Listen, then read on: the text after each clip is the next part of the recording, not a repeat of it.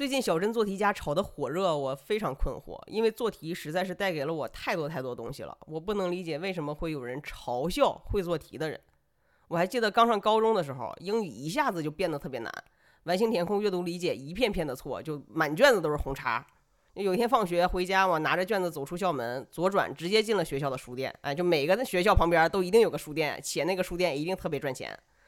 我就随机挑了两本练习册，都不是三年五年那种知名练习册，一本完形，一本阅读啊。每天回回家我就做一套，我怕自己坚持不下来，我还都是写作业之前做那两本不知名的练习册。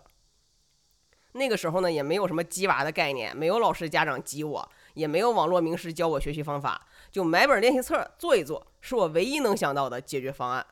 那做了一学期，哎，我的英语成绩就是飙升，稳定在全班前十。就当时是不知道，因为语言这种学科就是需要重复练习嘛。就当时我只得到了一个结论，非常的俗：只要你努力，就一定会有收获。所以我在高二暑假冲刺数学的时候，就复制了我人生中这唯一一个成功经验，就刷题。所以我就又买了套卷子。课间呢，我就做选择和填空，因为可以锻炼我的做题速度，还有做题的准确性。午休呢，我就做大题。一整个高三，我的数学成绩都是稳定在一百四十三分。因为我不是特别聪明的那种人，所以最后两道大题的最后两个问我永远都答不上来。但我会做的，我就一定可以做对，靠的就是刷题做题。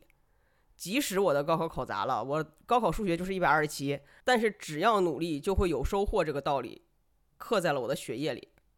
就大学毕业第一份工作，我做的是审计，然后我负责的行业是房地产。上来就要跟客户搜集四十三样资料，四十三样，朋友们，什么结算表、预算表，这俩表它的表头长得都是一毛一样，就我根本分不出来，被狂骂，我都记不住这四十三样是哪四十三样。这哪怕要是个食品行业，我都不会这么痛苦。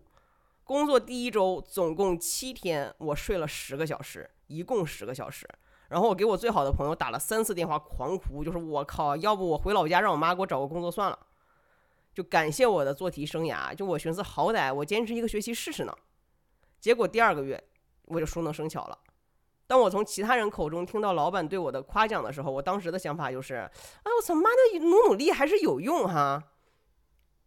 就你们可能觉得我很幸运，因为我做成的这些事儿，其实都是靠熬，靠不断重复就可以熟能生巧的事儿。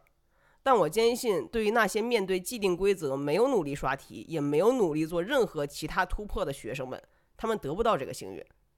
我用了一年的时间瘦了四十斤，唯一的方法就是不吃晚饭。当然，这不是一个很健康的方法哈。就像我这种只会做题的人，没有那么灵活。我发现不吃晚饭有用，那我就饿着。我从不认为努力就会成功。就比如说，我现在每天运动一小时，但我已经胖了二十斤了，因为我开始享受美食。但是我知道努力运动，至少我不会超重。我知道努力一定会让我收获点什么。就我不知道我的故事是不是没有符合你们跌宕起伏的预期，因为对于我这种只会做题的人来说，我的人生没法跌宕起伏，我就只会找条路，然后吭哧吭哧走下去。我觉得总归是在往前走，你总归会遇到点什么好事儿吧。所以各位做题家们，我觉得你们能力出众，前途无量，完全没必要自嘲。而对于那些嘲讽你们的人，你再往上走两步，也就听不到他们在底下的嚎叫了。哎呀，所以大家不要吵，Love Peace and Happiness，关注杨哥互联网和平鸽，咕咕。